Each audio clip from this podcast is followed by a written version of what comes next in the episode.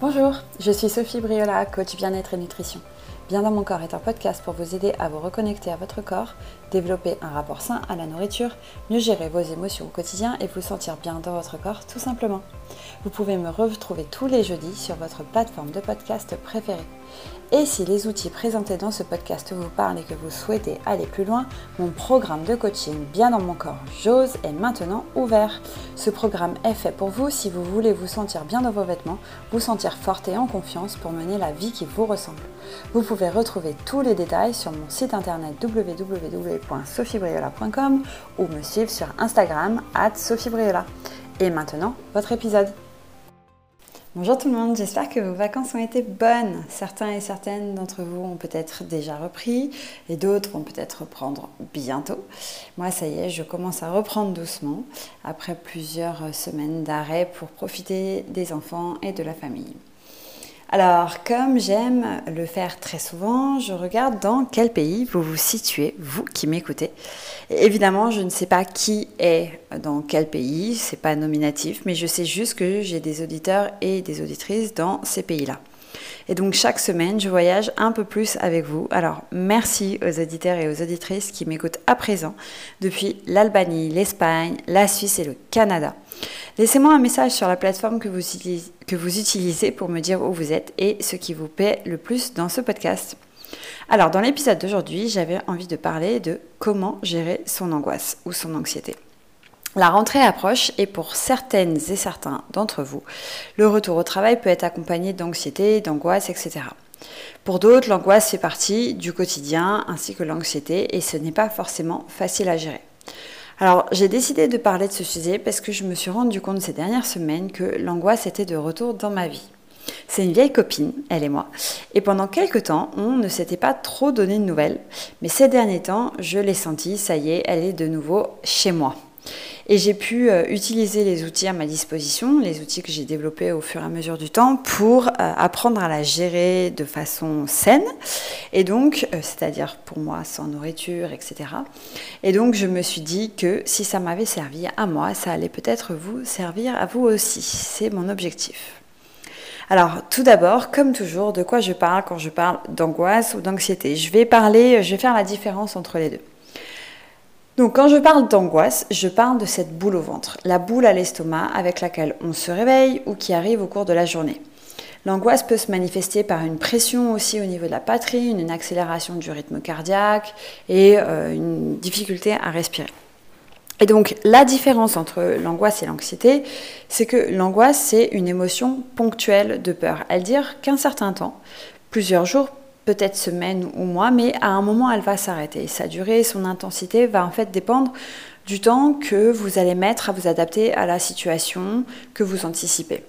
Et donc l'angoisse peut être faible, elle peut être modérée ou elle peut être très forte. Et parfois, on peut même avoir des crises d'angoisse. L'angoisse, c'est euh, bien souvent lié à la peur d'un avenir dont on ne sait rien ou à des traumatismes, euh, et ou d'ailleurs à des traumatismes refoulés. Alors l'anxiété, elle, c'est un peu différent. Donc l'anxiété, c'est une autre émotion. L'anxiété, c'est une autre émotion qui est liée à un profond sentiment d'insécurité face au futur. Donc L'anxiété, en fait, la différence, c'est qu'elle est plus chronique que l'angoisse et elle est souvent une résultante d'un état d'angoisse un peu long. Une personne anxieuse va avoir une vision plus pessimiste de la vie qu'une personne, par exemple, angoissée à un moment donné. Mais les activités de la vie quotidienne ne sont pas forcément impactées autant qu'elles peuvent l'être quand euh, on est angoissé ou qu'on a des crises d'angoisse. Parce que quand on a des crises d'angoisse, il peut y avoir vraiment une paralysie. Alors, l'angoisse peut être perçue comme un vrai problème, surtout quand elle devient forte et qu'elle empêche la personne d'avoir une vie normale, de se sentir reposée, etc. Et elle peut être très difficile, euh, il peut être très difficile de déterminer la cause profonde de l'angoisse elle est souvent liée au fait qu'on ressent une perte de contrôle en fait sur la situation, voire qu'on panique un peu par rapport à ce qu'on anticipe dans le futur. Alors, ça peut être une force parce que quand on se sent angoissé, on va analyser la situation future et anticiper les dangers possibles de façon à trouver des solutions. Donc ça, c'est plutôt la partie positive, dans le sens où on va se préparer pour euh, affronter la situation qui, qui arrive devant nous. Mais l'angoisse, ça peut aussi nous paralyser. Par exemple, on imagine tout ce qui pourrait se passer de mal et ça nous pousse à l'immobilisme parce qu'en fait on n'arrive plus à prendre la décision d'avancer tellement il y a trop de choses et on se sent complètement dépassé. Je ne sais pas si vous voyez de quoi, je parle. Parfois, on a juste envie de s'enfermer dans une coquille et plus bouger. On a envie de se retirer du monde. Ou pire, on peut avoir de vrais moments de panique qui nous empêchent de respirer ou même de dormir. Et, euh, ce sont souvent des phrases hein, qui tournent dans notre tête, on va y revenir, mais c'est des phrases du type je vais pas y arriver, ou ça ne peut pas marcher, ou là, euh, c'est trop pour moi, des choses comme ça. Alors, pour reprendre mon exemple, comme je le disais au début de l'épisode, l'angoisse a été clairement de retour dans ma vie là, ces derniers temps, euh, dû euh, à notre emménagement très récent au Portugal après plusieurs mois à Anglette et avant ça plusieurs années en Australie. Donc les phrases pour moi hein, qui tournaient dans ma tête, c'était euh, le type euh, je vais devoir tout refaire ou euh, Léo, mon fils, va avoir du mal à gérer les interactions en anglais avec ses nouveaux camarades et peut-être il va avoir du mal à se faire des copains. Ou encore je vais pas réussir à trouver une nounou à temps pour me libérer du temps pour moi, pour me focaliser sur mon activité. Et avant que j'en prenne conscience, en fait, toutes ces phrases-là tournaient dans ma tête de façon totalement inconsciente, ce qui me faisait, ce qui me faisait avoir la boule au ventre. Parce que même si euh, consciemment je suis excitée par cette nouvelle étape de notre vie, parce que c'est un nouveau pays, on va découvrir une nouvelle culture, on s'installe dans un appartement où je peux enfin avoir un grand bureau rien que pour moi, chose que j'avais pas avant, etc. Même s'il y a plein de belles choses qui arrivent, il y a aussi des nouveaux défis, comme toujours, parce que c'est toujours 50-50 dans la vie comme je l'ai déjà dit. Donc il y a plein, plein, plein de nouveaux défis. Il faut tout recommencer, il faut reprendre ses repères, remettre de l'énergie à rencontrer des nouvelles personnes, se refaire son réseau, trouver de l'aide pour les enfants, euh, trouver ses marques en termes de nourriture, en termes de magasins, en termes de tout ça. Et en fait, sentir ce sentiment plus que familier, pour moi, donc euh, d'angoisse, a été un vrai réveil. Parce que je me disais que euh, finalement euh, j'étais absolument positive par rapport à notre déménagement, mais finalement mon subconscient m'a rattrapé avec des schémas de pensée qui étaient hyper familiers, qui euh, m'ont beaucoup occupé les années précédentes. Mais il y a un truc qu'il ne faut pas oublier, c'est que l'angoisse est avant tout une émotion. Et comme toute émotion, elle est là pour nous guider. Je le dis souvent, nos émotions sont notre GPS et quand nous avons des émotions désagréables, c'est la façon que notre intuition a de nous dire que soit nous ne sommes pas sur la route qu'on a en tête pour nous-mêmes et donc du coup il faut faire quelque chose, soit que notre, cerveau anticipe des risques euh, qui nous paraissent super compliqués à surmonter, voire insurmontables. Et nos émotions, elles peuvent aussi euh, être liées à des choses qui ne sont pas réglées dans notre passé et qui nous empêchent d'avancer. Donc, pour moi, le meilleur euh, remède contre l'angoisse est d'apprendre à reprogrammer son cerveau pour voir les obstacles ou les dangers perçus comme une opportunité pour apprendre à grandir, à évoluer vers quelque chose de mieux.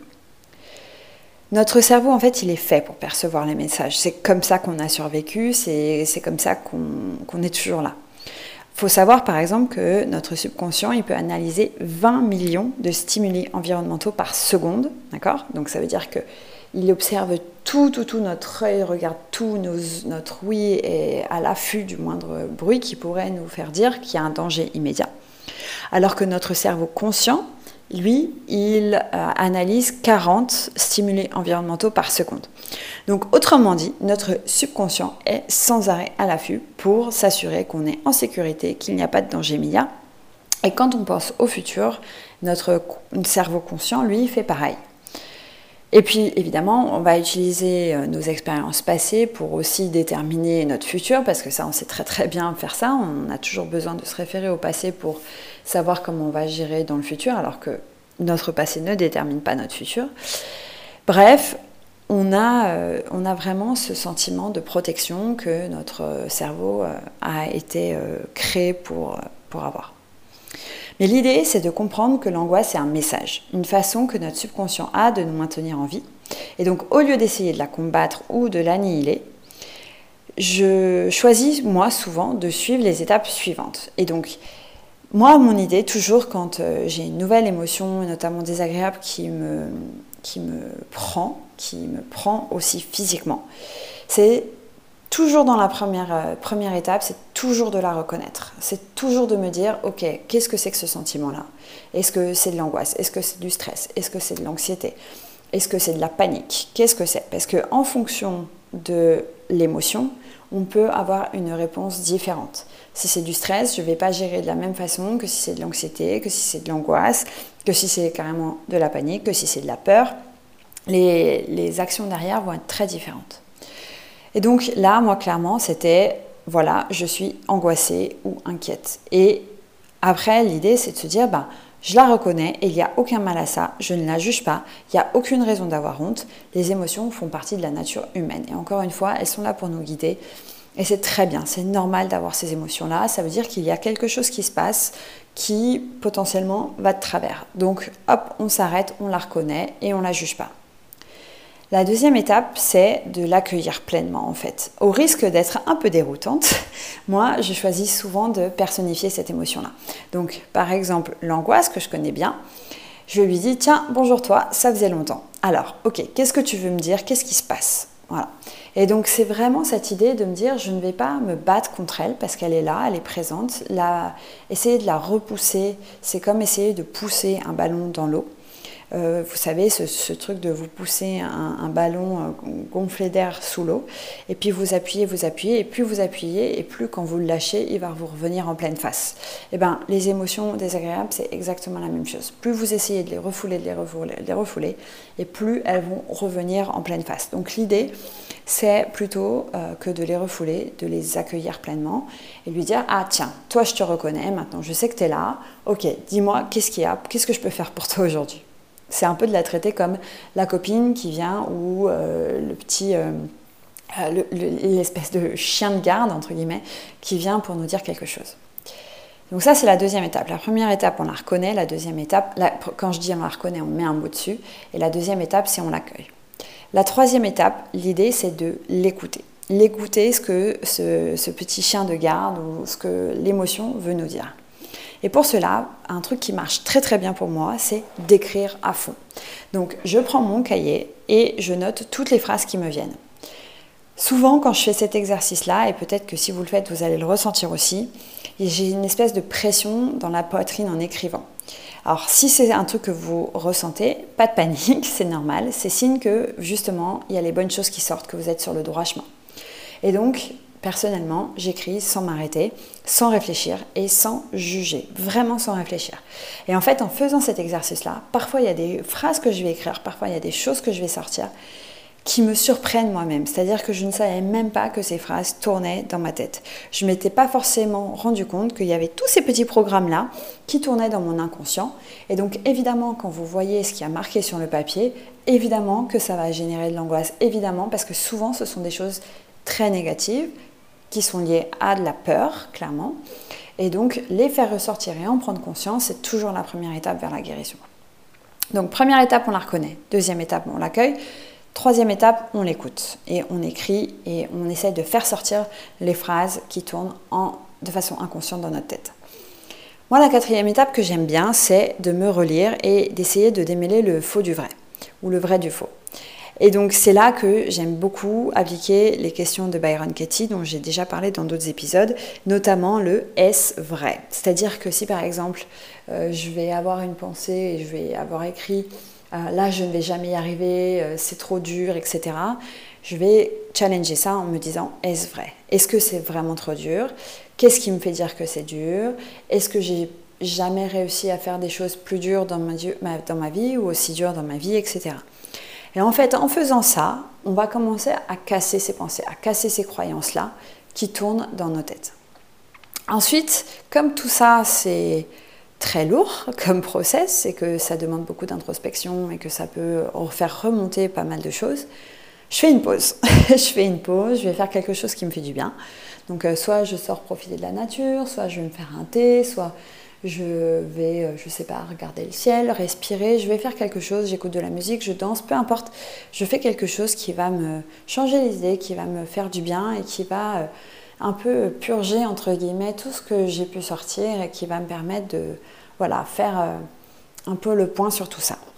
Et puis ensuite, quand voilà, je me sens bien et que la pause m'a fait du bien, je reprends, je reviens sur mon cahier et je reprends les sujets un par un. Et pour chacun, je vais regarder le pire qui puisse arriver, mais aussi le meilleur qui puisse arriver. Parce que Euh, notre cerveau, encore une fois, est fait pour anticiper le pire, mais étonnamment, on n'anticipe jamais le meilleur. Alors qu'il y a autant de possibilités, autant de chances que le pire arrive que, que le meilleur arrive. Autrement dit, si là je me dis, ah, mon installation au Portugal va être hyper dure, je vais mettre un temps incroyable à euh, retrouver mes repères, à euh, trouver une nounou pour pouvoir euh, repasser du temps sur mon activité, etc. Je peux aussi me dire, eh ben non, je vais trouver la nounou en deux semaines parce que je vais y mettre toute mon énergie et puis derrière ça va me laisser plein de temps pour aller rencontrer des gens, faire du réseau, etc. de façon à continuer de booster mon activité. Donc c'est euh, Enfin, il y a autant de choses positives qui peuvent arriver que de choses négatives, seulement notre cerveau ne voit que les choses négatives. Et donc l'idée, c'est de lui apprendre, en faisant cet exercice d'écrire ce qui peut arriver de super comme ce qui peut arriver de pas très bien.